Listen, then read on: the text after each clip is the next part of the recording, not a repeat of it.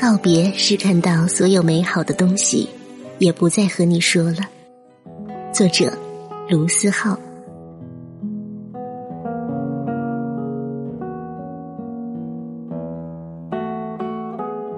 杨小毛是个摄影大师，当年他还是一个摄影小白，拿着傻瓜机到处实验。有次我们一起去厦门，他自告奋勇当起摄影师。她男朋友老李责无旁贷当起模特，拍着拍着，杨小毛突然劈了个叉。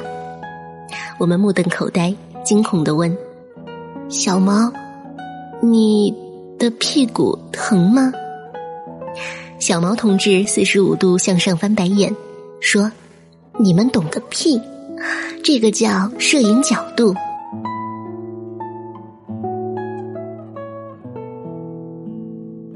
后来我们一起导照片，我眯着眼睛端详半天，疑惑的问：“小毛，这张照片老李在哪里呀？”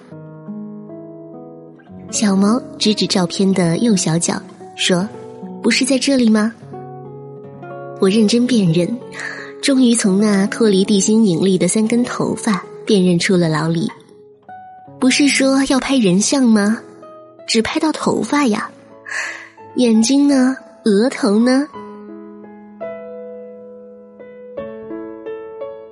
杨小毛同志突发奇想学摄影的原因是，他想把每天看到的东西记录给老李看。老李大小毛三岁，毕业后去了北京，两个人就这么开始异地恋。小毛说自己嘴笨，无法准确描述自己每天的生活，不如就用拍的。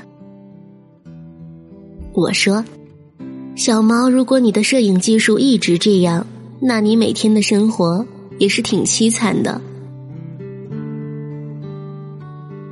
拍着拍着，小毛的技术居然一天天好了起来。拍照技术好了，自拍也慢慢多了起来。最后，他学会了三脚架，顺利的跟老李自拍，做成手机桌面。小毛不止分享自己的照片。也分享每天看的电影、听的歌，看到好笑的段子就截个图给老李。我看着他每天乐此不疲，由衷感叹：喜欢就是看到所有美好的事情都想和那个人分享。上海越来越难得下雪，小时候每逢过年前都会下场雪，现在一整个冬天可能都下不了一场完整的大雪。前年的一月，倒是下了场大雪。小毛同志飞奔出家门，拿着单反对着天空猛拍。是的，小毛用起了单反。作为一个学生党的他，为了这个单反存钱存了很久。而那天的同一时间，张家港也下了雪。我也拿着手机拍了拍。回头我俩拿出照片对比，小毛拍的上海充满异域风味，而我连一张雪都没拍清，拍出了一片头皮屑。小毛第一时间把照片发给了老李，老李也投桃报李拍了北京的雪景。小毛拿着照片在楼下小区左蹦右跳，摔在雪地里一个人乐呵，整个心都快融化了，一点儿也不觉得冷。这就是属于他的恋爱，互相分享身边的事，就像是在彼此身边，没有距离。第二天，小毛发烧了。小毛抱着想把自己的人生都分享给老李的想法生活着，可慢慢的，老李不想听了。小毛分享歌给老李，说每首歌都代表自己的心情。老李刚开始还会分享回一首歌，后来变成了一个晚安的表情回复。分享照片给老李，老李也不再发回一张照片了，也就是发个我知道了。再后来，小毛的话还是那么多，老李却只有一个表情了。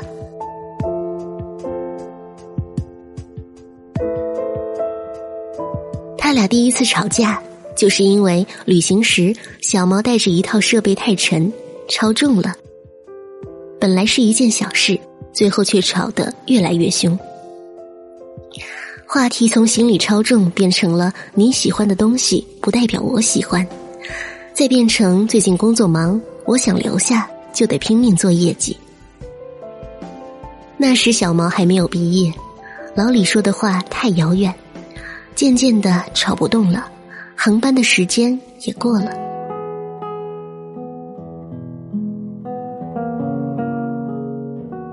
异地恋每次相处，对另外一个远来的人就像旅行。小毛去北京，老李总是加班，他就一个人把北京逛了个遍。逛完故宫，拍长城；拍完三里屯，拍西单。他还是会把照片分享给老李，但没有回应。去完北京之后，两人分手了。小毛说：“对他人投入，换不来等量的关心，何必呢？”我劝和不劝分。说不定老李只是这阵子很忙呢，之后会好的。小毛说：“或许吧。”说完，两行眼泪就下来了，边哭边说：“昨天是我的生日，你知道我怎么过的吗？”我错愕，才想起小毛就是想跟老李一起过生日才去的北京。小毛说：“我一个人坐地铁等他下班，可一直等到地铁末班车，都没等到他。后来我回家给他收拾房间、收拾行李，突然觉得陌生。我在他这里一点痕迹都没有，他没有留我的牙刷，没有留我的毛巾。一点多他才回来。”回家就倒头大睡，却忘了我的生日。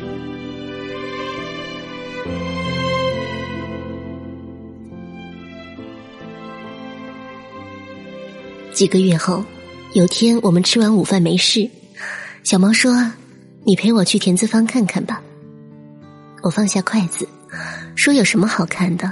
再说你不是去过好几次吗？”小猫拿起筷子对着我。我难得让你陪我逛一逛，你还不乐意是吧？后来小毛打开背包，我才知道他是带着相机来的。我陪他去田字坊逛了一下午，看了很多路过的美女。小毛却拿着相机不停的拍，直到单反没电。天快黑了，我说：“小毛，我们回去吧。”小毛没回头说。老李来，我给你拍张照。我失笑，说：“小毛，我不是。”话刚出口，小毛就回过头对我道歉，说：“对不起，我一下子没转换过来，走吧。”我想说，这么几个月了，还没忘记吗？想了想，还是没说出口。逛了一下午，手机也没了电，自动关机。我拿移动充给他充上，小毛开机，熟练的输入密码，突然就哭了。我一片空白，慌慌张张找纸巾。小毛缓过神来说：“没事儿，我就是突然发现，我的密码还是他的生日，我都习惯了，一直没在意。”我现在就把密码改了。吃完饭，我想送他回家，小毛摆摆手说：“不用了，我想一个人坐地铁。”我说：“注意安全。”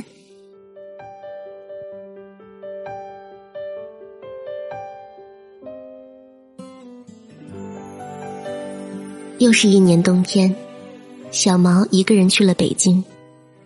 老李早已离开，小毛不是去找他的。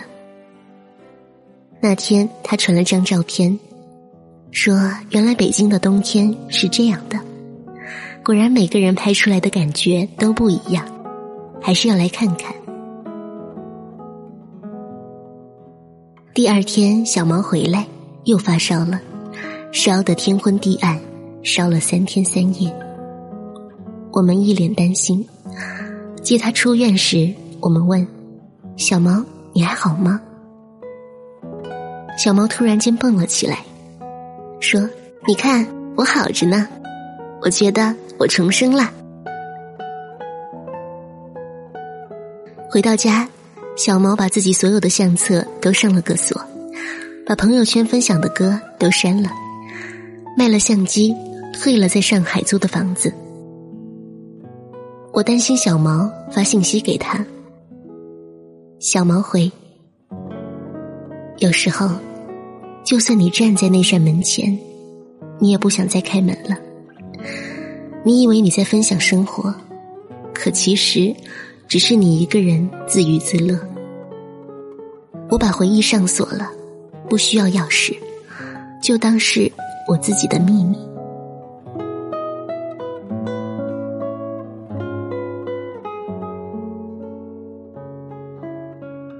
然后小毛就离开了上海，再也没有在朋友圈里分享歌和照片。原本你就是想分享给某个人看的，原本你写的话就是想给一个特定的人听的。终于有天，那个人已经无心再听，那又何必再写呢？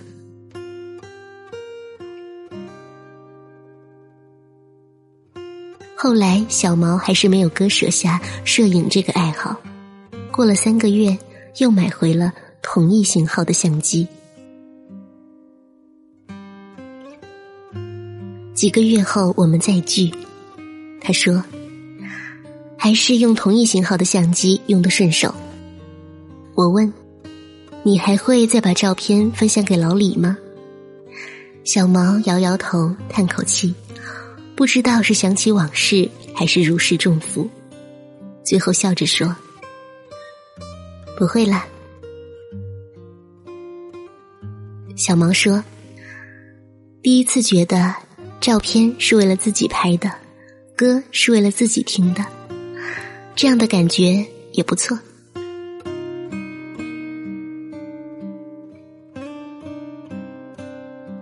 我知道，你也曾像小毛一样。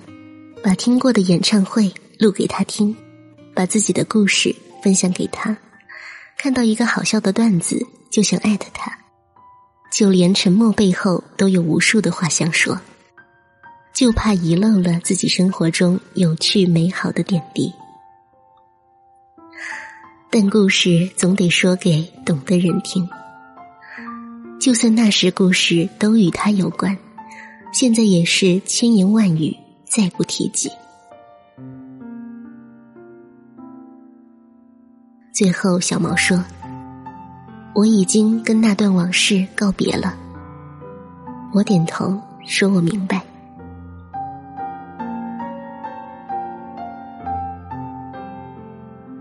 就像那时漫天飞雪，想拍给你看；那时听到好歌，想唱给你听。那时激动的情绪，希望不用说，都有人懂。喜欢就是看到所有美好的东西，都想和你分享。后来，走廊被黄昏染色，冬天被大雪唤醒，思念被歌曲收藏，却找不到分享的人。告别就是看到所有美好的东西，也不会。再和你说了。